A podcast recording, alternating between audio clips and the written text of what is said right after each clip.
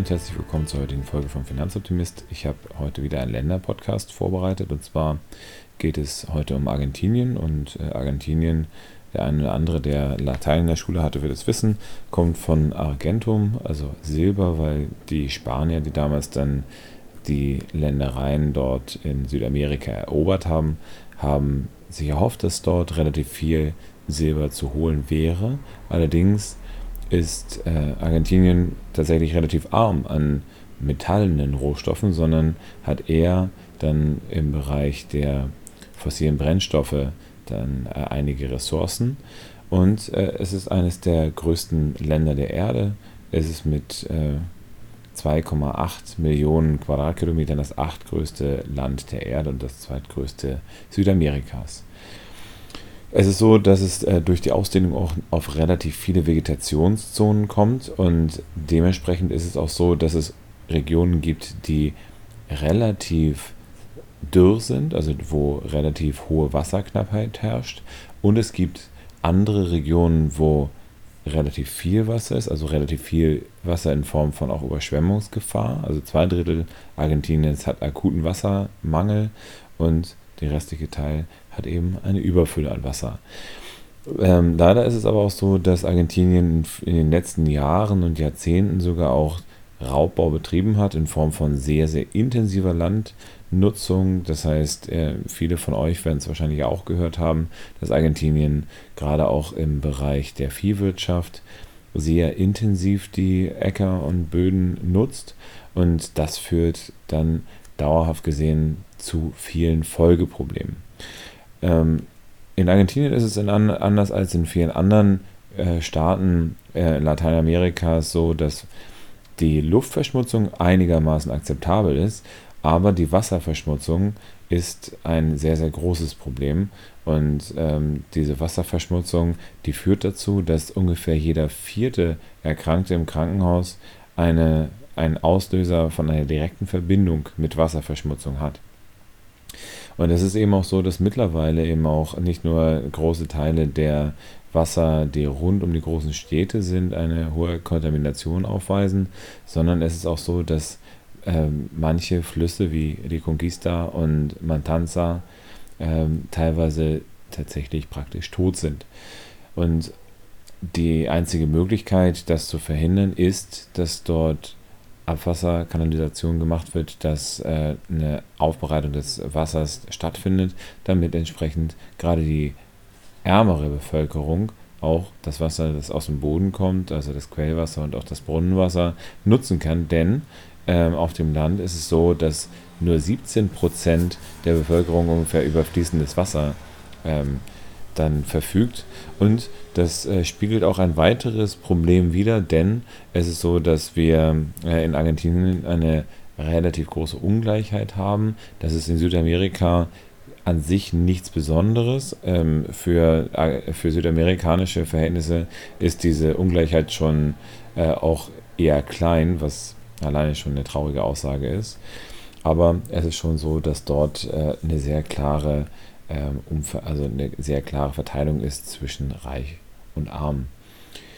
Das Land ist auch ein Land, was sehr stark unter Korruption leidet und das, obwohl es eigentlich im äh, Human Development Index, also im Index der menschlichen Entwicklung des Landes, relativ weit oben steht und auch ein sehr hohes Pro-Kopf-Einkommen durchschnittlich hat, ist es so, dass es eher in den unteren Regionen der Korruption dann sich abspielt. Das heißt, wir sind da auf Platz 95 ungefähr. Das ist ein, also das ist sogar sehr, sehr weit unteres Mittelfeld, was die äh, weltweite Verteilung dann angeht. Dazu kommt, dass Argentinien auch ähm, einige Probleme mit der Staatsverschuldung hatte. Ähm, und zwar ist es so gewesen, dass es schon in den 80er Jahren Hyperinflation gegeben hat. Und äh, das, obwohl die Industrie in Argentinien eben eigentlich einigermaßen solide war, aber ähm, es gab immer wieder Verschiebungen im Bereich der äh, Eigentumsverhältnisse. Das bedeutet, der Staat hat sich in vielen Bereichen dann versucht, mit in die Industrie mit reinzubewegen und ähm, hatte dadurch äh, hervorgerufen, dass es halt so eine staatlich gelenkte Industrie gibt.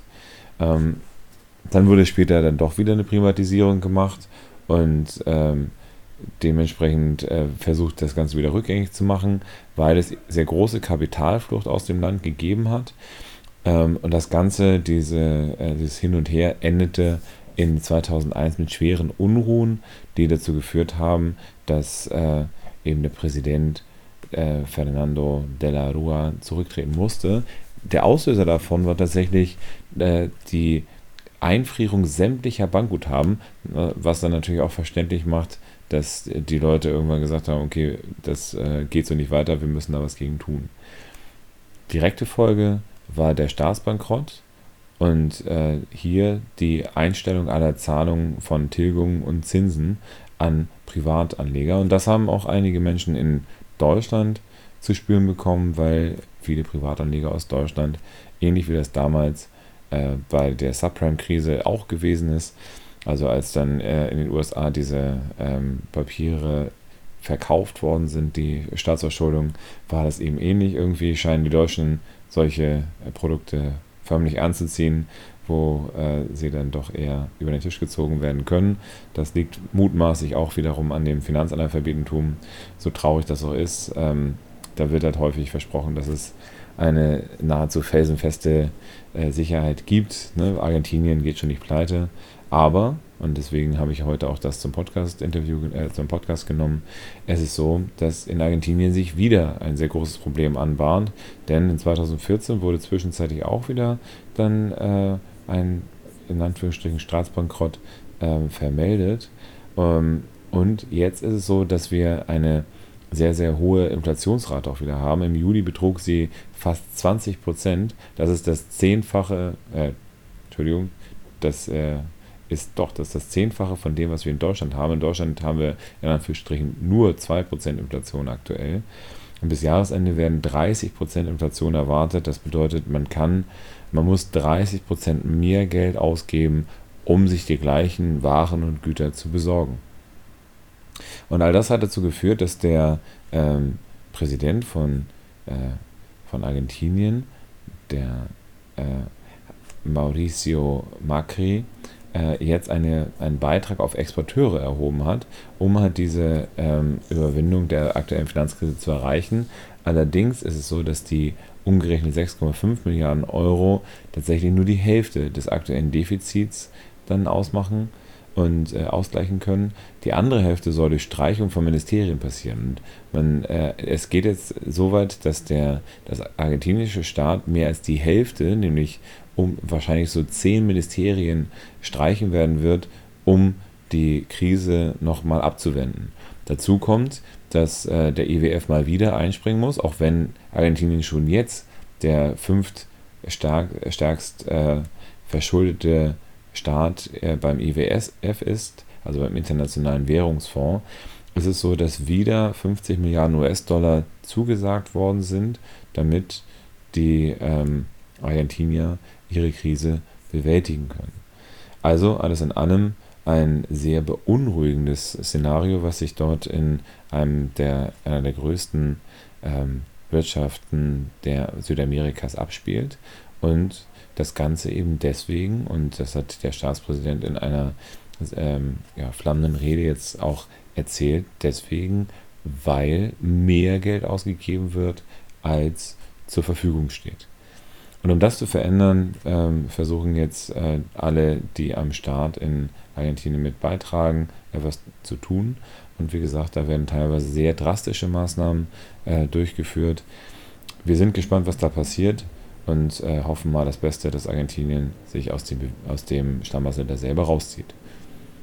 Leider heute auch wieder nicht so optimistisch. Ich hoffe mal, dass wir beim nächsten Mal wieder ein bisschen positiver sind und äh, ja, sende euch dann die besten Grüße in alle Welt und ich freue mich, wenn ihr mir weiter gewogen bleibt und weiter zuhört. Euer Finanzoptimist.